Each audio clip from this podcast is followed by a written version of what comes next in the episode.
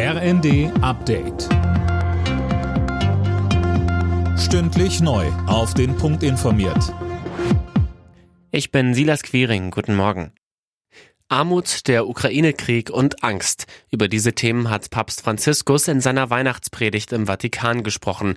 Er appellierte an die Menschen, sich nicht von Verzweiflung überwältigen zu lassen. Conny Poltersdorf berichtet. Franziskus hat auch dazu aufgerufen, den Armen und Schwachen zu helfen. Das Oberhaupt der katholischen Kirche erinnerte in dem Zusammenhang besonders an die Kinder, die von Krieg, Armut und Ungerechtigkeit betroffen sind.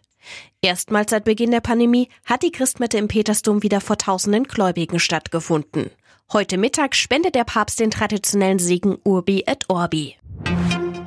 Nach den tödlichen Schüssen in Paris ist der mutmaßliche Täter in eine Psychiatrie eingeliefert worden.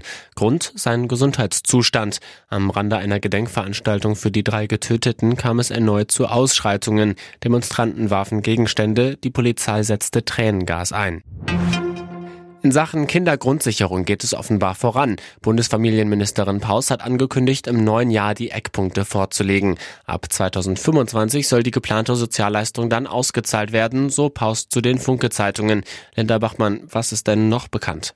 Paus hat angekündigt, dass Familien, die unter einer bestimmten Einkommensgrenze liegen, direkt von den Finanzbehörden auf die Kindergrundsicherung angesprochen werden.